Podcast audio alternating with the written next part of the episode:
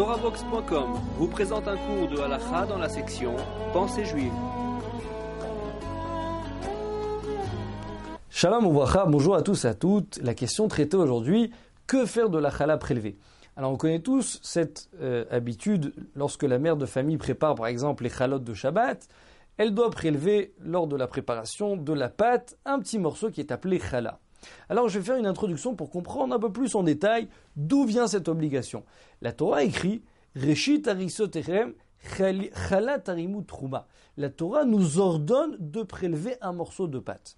Alors il faut savoir qu'on a une très longue discussion dans la Gemara euh, Nida, page 47. Est-ce que cette obligation de nos jours est de la Torah ou midérabanan d'ordre rabbinique? Ça va dépendre d'une question essentielle. Est-ce que la Gdusha, la sainteté d'Eret Israël, existe encore, puisque la Torah nous a fait dépendre l'obligation de donner la chala avec la sainteté d'Eret Israël. Donc ça va dépendre de cette question. Il y a plusieurs euh, preuves euh, rapportées donc par les Amoraïm, par même les Tanaïm. D'accord? C'est toute une longue discussion. La conclusion de la Gemara, comme ça tranche le Rambam, de nos jours, cette obligation est mise des Rabbanan et d'ordre rabbinique. Comme ça écrit le Shulchan Aruch dans chapitre 322. Il faut savoir que selon la Torah, il fallait donner la chala au Kohen. Donc c'était une partie de, de pâte que la Torah lui avait réservée.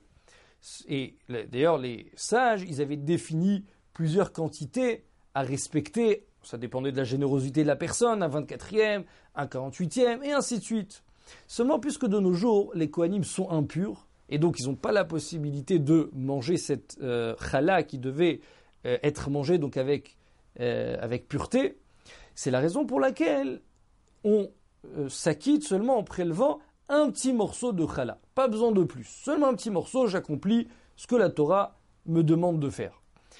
Maintenant, pour vous faire rappeler quand même une précision très importante, la bénédiction euh, faite sur la chala, d'accord, on connaît tous donc la bracha, la friche chala minaïsa, d'accord, de prélever un petit morceau de la, de la pâte. Alors cette bénédiction, on doit la faire seulement, comme ça tranche le Yalkut Yosef, à partir de 1 kg 560 grammes de farine. Si la pâte est, donc dans la, elle est, elle est composée d'une euh, quantité inférieure à 1 kg 560, 560, on ne devra pas faire de bénédiction. On, on prélèvera un petit morceau, sans faire de bracha. Donc ça, c'est ce qui en est au sujet donc de du chiyuv, de l'obligation de la chala de nos jours. Maintenant, pour revenir à la question, une fois que j'ai prélevé euh, un petit morceau de pâte, qu'est-ce que je dois en faire? Alors, à cette question, écrit le Shulchan dans chapitre 322, qu'il faut la brûler. Pour quelle raison? Puisqu'on on, on a essayé donc d'expliquer, on a évoqué que la chala, elle, avait une, elle a une certaine sainteté.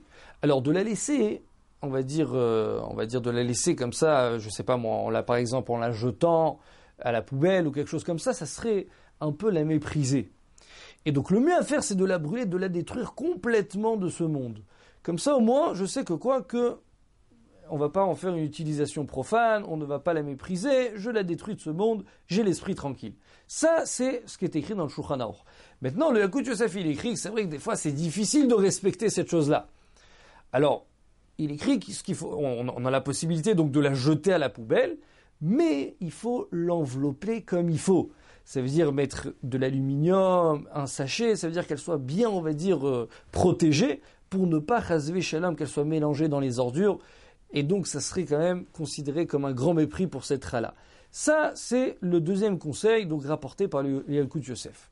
Maintenant, dans le premier cas, où j'ai accompli donc ce que le Shulchan me demande de faire, de la brûler, alors je peux, on va dire, la brûler, on va dire à 80-90%, et ensuite la jeter à la poubelle. Ça, il n'y a aucun problème. Pour quelle raison? Puisque j'ai, il n'y a, pas de besoin, on va dire, de la rendre à ce qu'elle devienne en, en cendres et de l'éparpiller dans toute la maison. On peut, une fois que je l'ai bien brûlée, la jeter à la poubelle. Donc, pour résumer, que faire de la chala prélevée Le mieux à faire, la meilleure des solutions, c'est de la brûler. J'ai terminé de la brûler, je peux la jeter à la poubelle. Deuxième solution qui est moins bonne, c'est de la jeter à la, poubelle en l'enveloppant comme il faut pour garder bien sa sainteté. Bracha à très bientôt.